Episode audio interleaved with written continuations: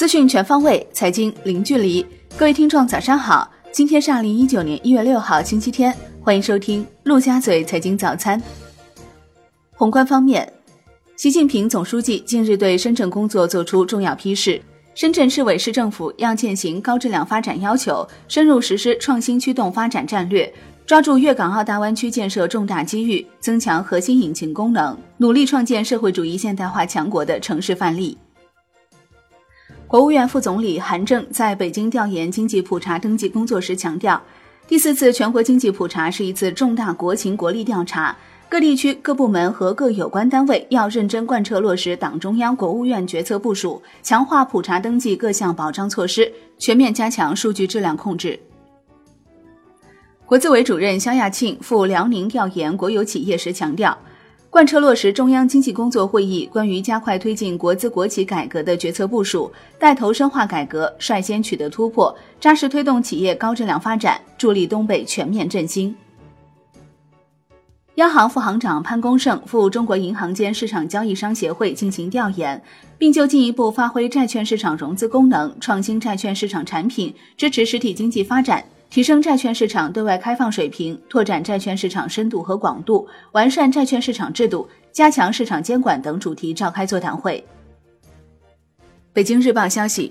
国家税务总局北京市税务局公布关于征收机关事业单位和城乡居民社会保险费的通知。其中未涉及企业社保问题。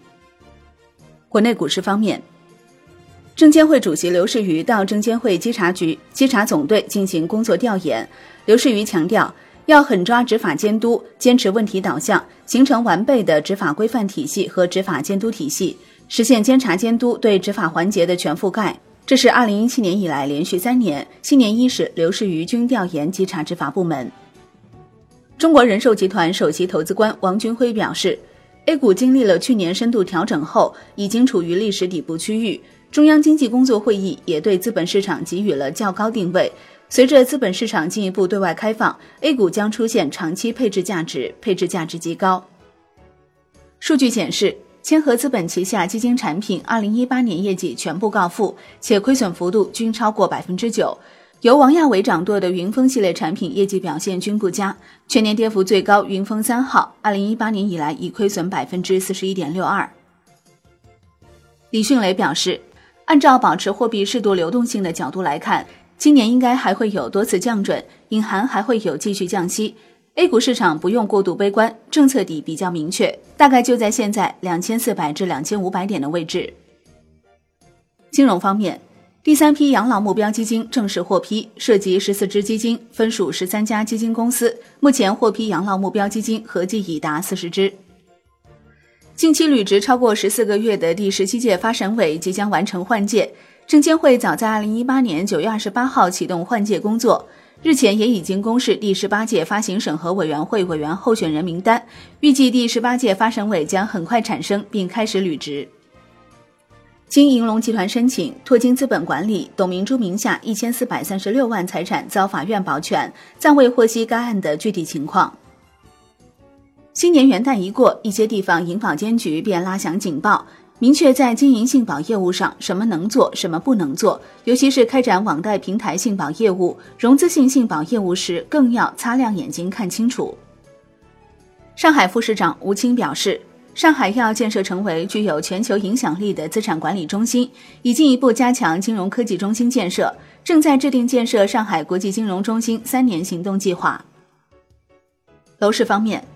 央行金融时报刊文称，近期菏泽等城市楼市调整政策引发市场对二零一九年房地产调控政策松绑的猜测，但事实上，日前召开的中央经济工作会议就这一猜测给出了否定答案。会议指出。要构建房地产市场健康发展长效机制，坚持房子是用来住的，不是用来炒的定位，因城施策，分类指导。产业方面，农业农村部副部长于康震赴黑龙江督导非洲猪瘟防控工作时强调，压实责任，落实措施，严防疫情扩散蔓延。深圳航空、海南航空、中国国航、春秋航空等十一家航空公司，一月五号起开始免征国内航线机票燃油附加费，部分国内热门航线往返可省百元左右。美银美林衡量市场人气的牛市和熊市指标已跌至一点八，达到极端熊市水平，触发股市买入信号。这是自二零一六年六月全球市场螺旋式下跌以来，风险资产买入信号首次被触发。美银美林策略师表示，现在是买入的时候。国际股市方面，因未能警告投资者 iPhone 需求下滑，苹果面临集体诉讼。福特汽车将在全球召回逾九十五万辆汽车，以更换高田公司的安全气囊。这种气囊会爆炸及弹出碎片，构成伤亡危险。外汇方面，央行参事盛松成表示，今年人民币汇率在正常情况下不会破七，总体还存在升值可能。好的，以上就是今天陆家嘴财经早餐的全部内容，感谢您的收听，我是林欢，我们下期再见喽。